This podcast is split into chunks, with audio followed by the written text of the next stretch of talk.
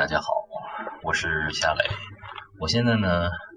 正在挪威最北端北极圈内的城市 Kirkenes 为大家录制呃这一期的雅皮旅行日记。在三月二十四号呢，我启程从上海前往挪威，这真的是一个非常漫长的飞行啊，一路向北啊，呃，进入到北极圈。到达 k r i k e n e s 也就是希尔克内斯，这是挪威最北端的北极圈内的一座港口城市。二十多个小时的飞行，当你降落在嗯 k r i k e n e s 的时候，你会觉得这一切都是值得的，因为这就像是另外的一个世界。那么在 k r i k e n e s 其实给我们带来的一个非常大的惊喜啊，就是这里著名的雪酒店。Snow Hotel，呃，顾名思义，这是一座用冰雪建造的酒店，在全世界的奢华酒店当中，它可以说是有着别具一格的气质吧。在酒店的冰原上，呃，有一百多条呃 husky。在尝试我特别想参与的狗拉雪橇旅行之前，我先和呃他们要亲近一下吧。所有的哈士奇犬都。真的是非常的友善啊！虽然说我是一个远道而来的陌生人，我特别期待完成这样的一个旅行。来到雪酒店，进入到雪酒店内部，真的是挺让人惊叹。这完完全全是一座用冰雪建造起来的酒店。酒店的内部充满着呃各式各样的栩栩如生的雪雕，晶莹剔透的冰雕。它是由来自世界。不同地区的冰雪雕塑家，呃，共同来建造的，呃，也包括来自哈尔滨的我们的冰雕艺术家。这座酒店，它的建造在入冬之后，应该在十一月份左右，用大概三个月的时间建造完成。而且在建造的过程当中，像这样的雪酒店，它的建造的方式非常的奇特啊。呃，先是挪威人会把用一个气球吹起大大的气球，呃，矗立在中间，然后呢，会在气球旁边搭一些木架子，然后用雪往上面夯实，这样呢，气球和雪之间就有了一个空洞，然后留下的气球，他们可以把气放掉，甚至是戳破，呃，雪屋就留下来了。通过这样的一种方式，呃，挪威人在很短的时间里头就可以。嗯，打出非常非常漂亮的穹顶和空间，他们真的是非常的聪明，而且在嗯挪威的峡湾当中取的冰块，真的是晶莹剔透，呃，完完全全达到了一种呃水晶的净度啊，所以说在雪酒店里面可以感受到晶莹剔透的感觉。雪酒店有二十六间。完全不同主题的各色的房间，进入到不同的房间，那你会有不同的惊喜啊！有航海主题的，像我住的就是哈士奇主题的，狗拉雪橇主题的。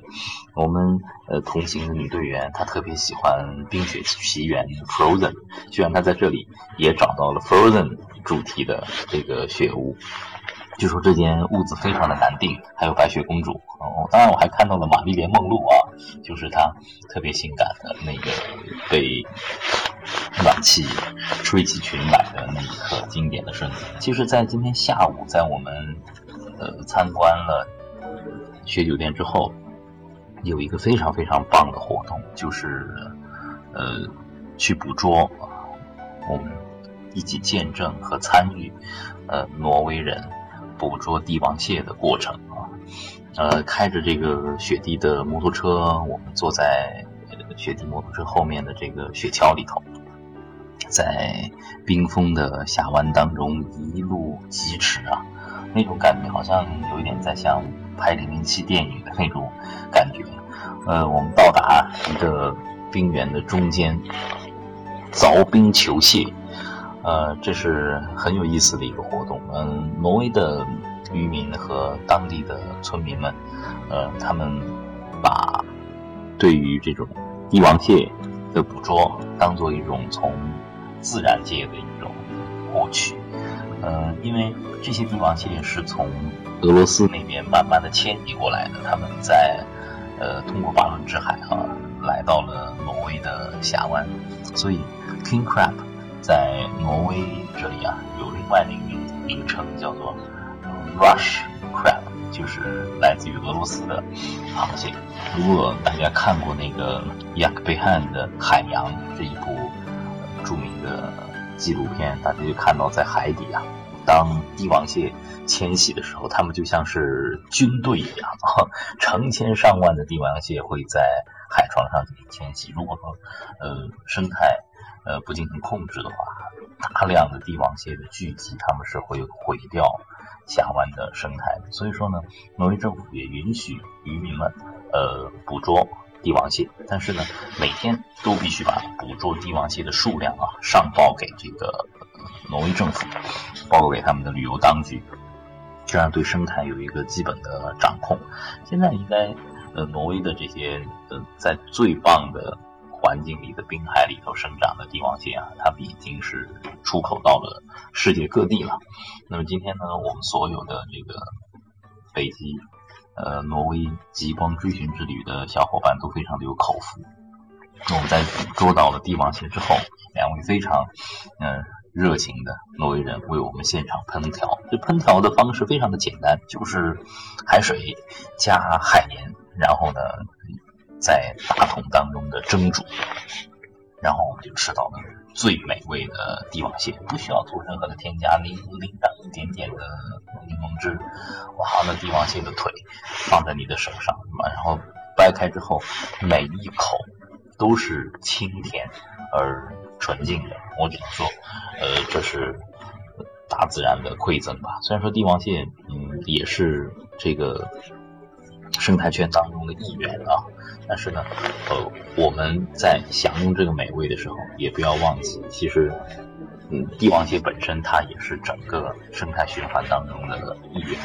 在嗯，挪威的朋友们帮助我们去捕捞帝王蟹之后啊，上来之后他们会有宰杀，会有。呃，切割，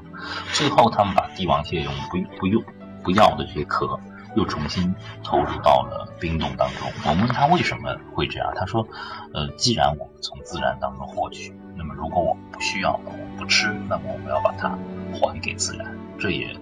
让我看到了挪威人的挪威的普通的朋友，呃，对于人和自然之间的关系的这样一种深刻的认知。嗯，美味。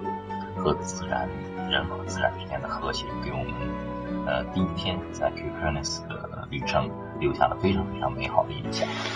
今天晚上应该呃夜宿雪屋，同时也会是一个不眠之夜，因为我们此行最重要的目的就是要追寻极光。本来今天晚上可能会看预报有呃一个极光的大爆发，但是极光就是这样不可琢磨，它和太阳的活动相关。大爆发提前了，提前了两天，我们来晚了，所以今天晚上可能我们看不到极光。期待我们在挪威的这八天的行程当中，我们能够遇到极光。但是什么时候，以什么样的方式去遇见它，都是未知的。但这就是旅行，嗯，未知反而让前面的一切都充满着期待。呃，在未来的几天当中，我也会和大家一起分享在路上的经历，每天为大家传回雅痞旅行日记。我们明天见。